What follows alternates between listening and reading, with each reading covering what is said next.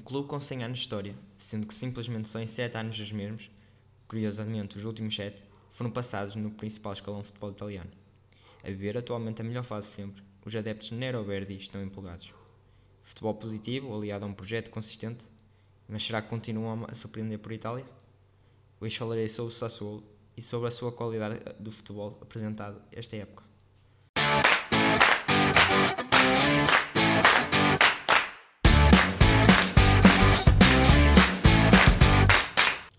Sassuolo foi criado a 17 de julho de 1920, ou seja, completou uh, no passado mês de julho uh, 100 anos de vida.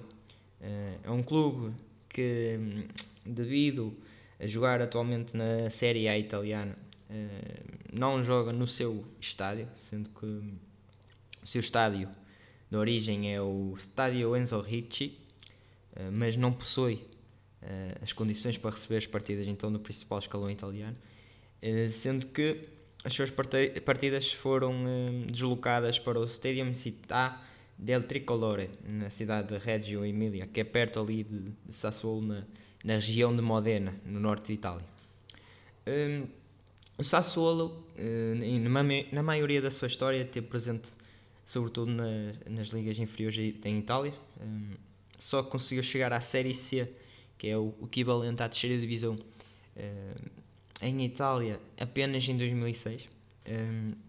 na temporada 2007-2008, sob o, o, comando do, do, na altura, iniciante Massimiliano Allegri, uh, Massimiliano Allegri, desculpem, que, que foi treinador da Juventus, uh, conseguiu então uh, a subida à Série B, segunda divisão italiana, e desde aí tinha, a partir daí tinha conseguido alguns, algumas classificações um, interessantes, satisfatórias.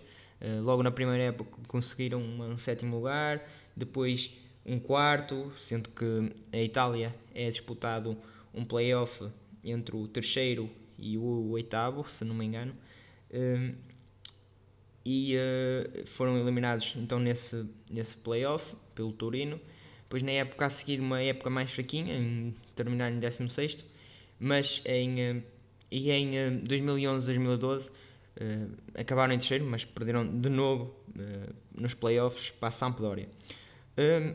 O sucesso e, a, e, o, e o título de, da Série B veio então na, finalmente na época 2012-2013, o que lhes valeu então a promoção ao principal escalão da, em Itália. O Sassuolo tem então na sua história então esse título de Série B e também um título de Série C. Um, então, na primeira época, uh, na Série A, uh, o Sassuolo conseguiu uma 17 colocação, que lhes garantiu a manutenção, um pouco apertado, mas uh, mantiveram-se. Um, depois, na época a seguir, já terminaram um pouco mais folgados, na 12 colocação, até que a melhor classificação da história veio somente na terceira temporada na Série A, eh, onde eh, conseguiram o sexto lugar, que lhes garantiu uma, uma vaga nos playoffs da, da Liga Europa para a época de 2016-2017. Um, o Sassuolo, que tem como principal patrocinador uh, o, a empresa Mapei, uh, sendo que Giorgio Skinzi, que é presidente uh, da empresa, também se tornou presidente do clube, sendo que a Mapei acabou por adquirir o, o mesmo clube, e Jorge Skinzi adquiriu então o clube um, quando ele estava simplesmente na Série C uh, do futebol italiano, uh, por volta de 2002, e em apenas 11 anos conseguiu trazer uh, o Sassuolo para a primeira, para a primeira divisão. Um, foi uma, uma demora, mas de certeza que foi pensada porque uh, com, a, com a injeção de dinheiro podia subir muito mais rapidamente, mas nota-se aqui que foi um projeto pensado a longo prazo. Então, em 11 anos, conseguiram então uh, a promoção para o principal escalão do futebol italiano. Skinzi, que tinha o sonho de, de ver o Sassuolo a jogar na Liga dos Campeões. Sonho esse que já não poderá uh, ver realizar, porque infelizmente Giorgio faleceu em outubro de 2019. Uh, o Sassuolo, que atualmente é treinado por Roberto De Zerbi. Uh, De Zerbi foi, foi jogador profissional, uh, foi formado no Milan, era um médio ofensivo, também jogava como extremo esquerdo eh, formado no Milan, então o ponto alto da sua carreira foi jogar pelo Nápoles. Chegou a andar a, a, jogar, jogar por, eh, pela Roménia, no Cluj, por 3 anos, e terminou a, a carreira um, eh, em 2013-2014. Logo no ano a seguir, uh, começa como treinador, ou seja, não se afastou uh, dos relevados. Uh, começou pelo Foggia, depois veio já um projeto mais aliciante, eh, o Palermo, eh, onde não teve muito tempo, e depois sim o, Benevento, já na Série A, eh, sendo que foi uma trajetória onde não conseguia grandes resultados, embora pese as suas equipas jogassem um bom futebol e um futebol atrativo, só que, por exemplo, no, no caso do Benevento, só conseguiu uh, seis vitórias num, num campeonato que acabou então a, a, equipa por ser rebaixada para, de novo para a Série B, que tinha subido no ano anterior. Uh, mas isso bastou para, para o Sassuolo uh, ir buscá-lo ao Benevento. Gostou do que viu, além de, da forma atrativa que De Zerbi coloca as suas equipas a jogar.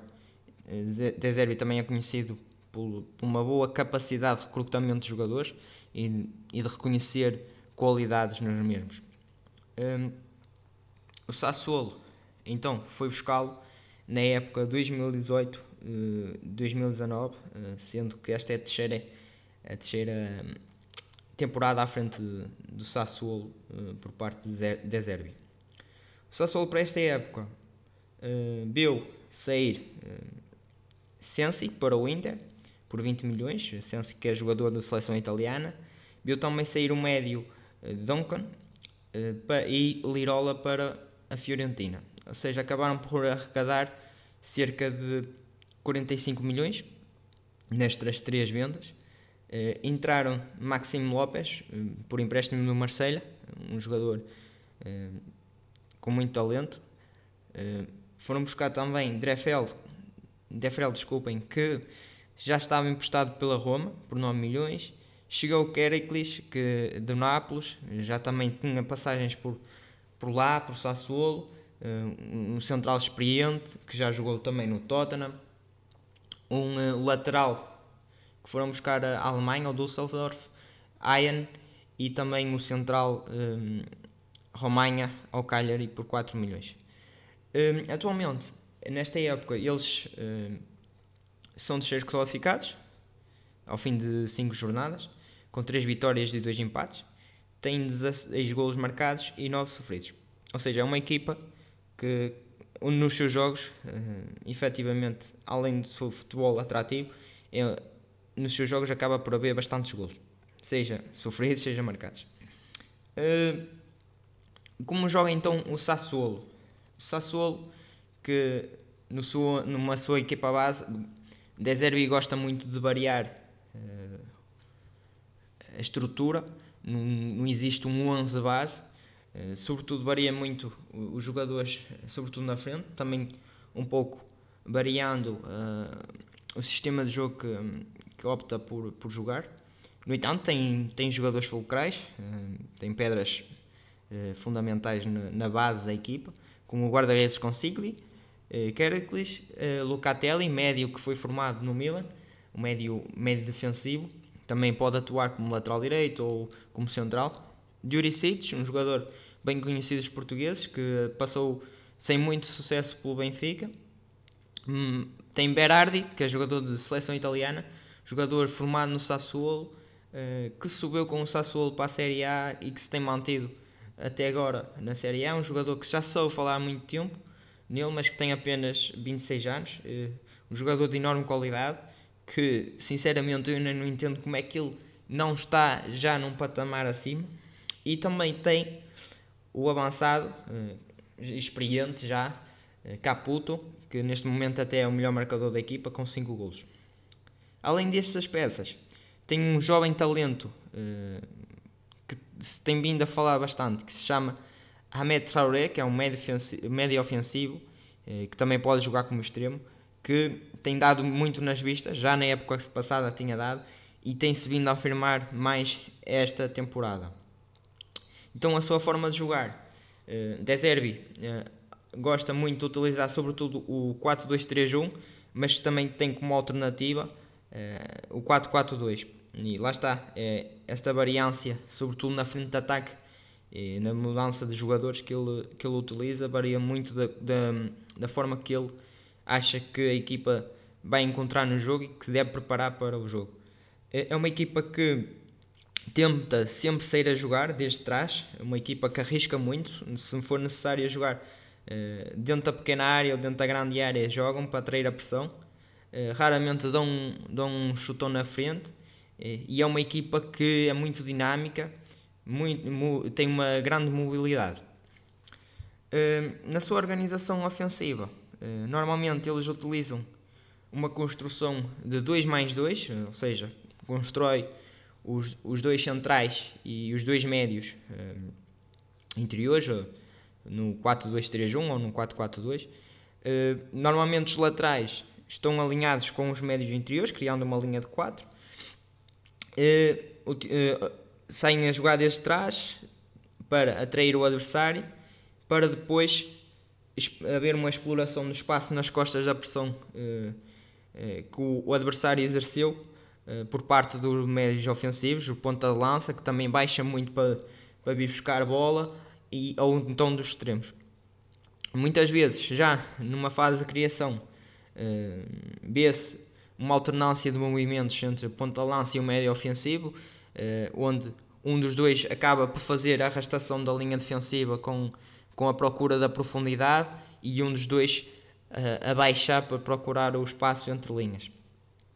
A nível da organização defensiva, normalmente posicionam-se num, num, bloco médio, não, não gostam de pressionar muito alto, uh, uh, no entanto, intensificam a pressão nos devidos momentos que se deve pressionar, sobretudo quando a bola entra nas laterais, quando existe um, um passo para trás, quando existe uma má recepção ou quando as bolas uh, estão no ar. Uh, normalmente, quando, quando tentam exercer algum tipo de pressão ou pressão alta, uh, variam a, a pressão. Uh, tanto utilizam três homens, com os, o ponta-lança e os dois extremos, como podem já optar por, por ser dois homens, o ponta-lança e o médio ofensivo. Isto depende muito da, da forma que também que Zerbi acha que o adversário vai jogar, ou como uh, os adversários jogam, porque muitas vezes ele utiliza, opta por pressionar com os três homens da frente quando encontra equipas que jogam com três centrais e, eh, e, com, e, e, os dois homens só quando existe uma equipa que joga com uma, com uma linha de quatro. Uh, na transição ofensiva, eles são uma equipa que onde o ponta lança, lá está, como eu disse, baixa muito e, e neste caso ponta-lança baixa imenso para ser apoio frontal, para lançar uh, os extremos, uh, para explorar esse espaço então da, e a desorganização que existe do adversário no, quando este mesmo perdeu a bola.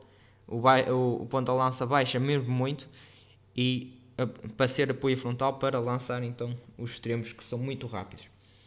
Na transição defensiva, eles não, não são uma equipa que que reaja muito, lá está, como são uma equipa que gosta de, de baixar para bloco médio, baixam, baixam logo num, quando perdem bola, não têm aquele, aquela vontade de querer recuperar logo a bola. Eh, são raros esses momentos em que, em que isso existe. E bem, esta é a forma de, de jogar do Sassuolo.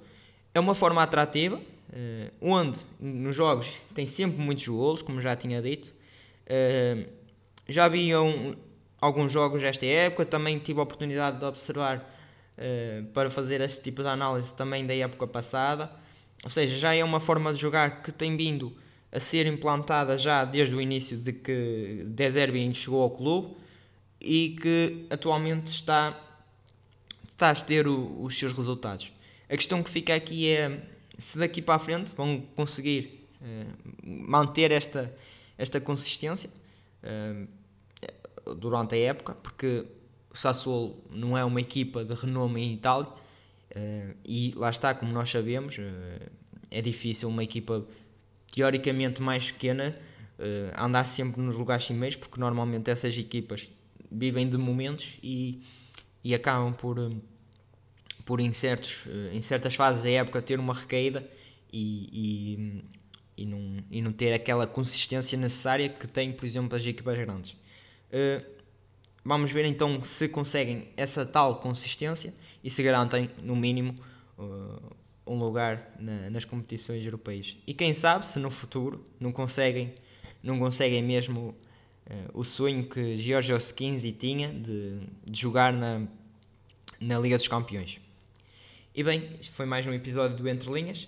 Espero que tenham gostado. Uh, Sigam-me nas redes sociais, no Facebook do Entre Linhas, uh, no Instagram do Entre Linhas Podcast e no Twitter do Entre Linhas. Fiquem bem, cuidem-se nesta fase. Um grande abraço. Até à próxima.